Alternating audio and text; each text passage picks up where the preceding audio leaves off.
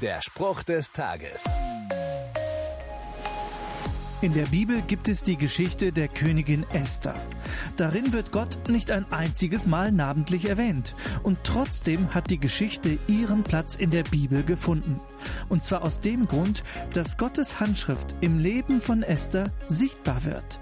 Esther kommt mit ihrem Volk ins Exil. Dort werden sie bedroht. Doch dann heiratet Esther den König, der ihr Volk und ihren Glauben unterdrückt. Esthers Cousin erkennt Gottes Handeln und sagt zu Esther, wenn du zu dieser Zeit schweigen wirst, wird eine Hilfe und Errettung von einem anderen Ort her den Juden erstehen, und wer weiß, ob du nicht gerade um dieser Zeit willen zur königlichen Würde gekommen bist. Gott erscheint nicht gewalttätig oder mächtig, vielmehr spürt Esther, dass Gott ihr nahe ist, und sie gewinnt den Mut, ihre Stimme zu erheben.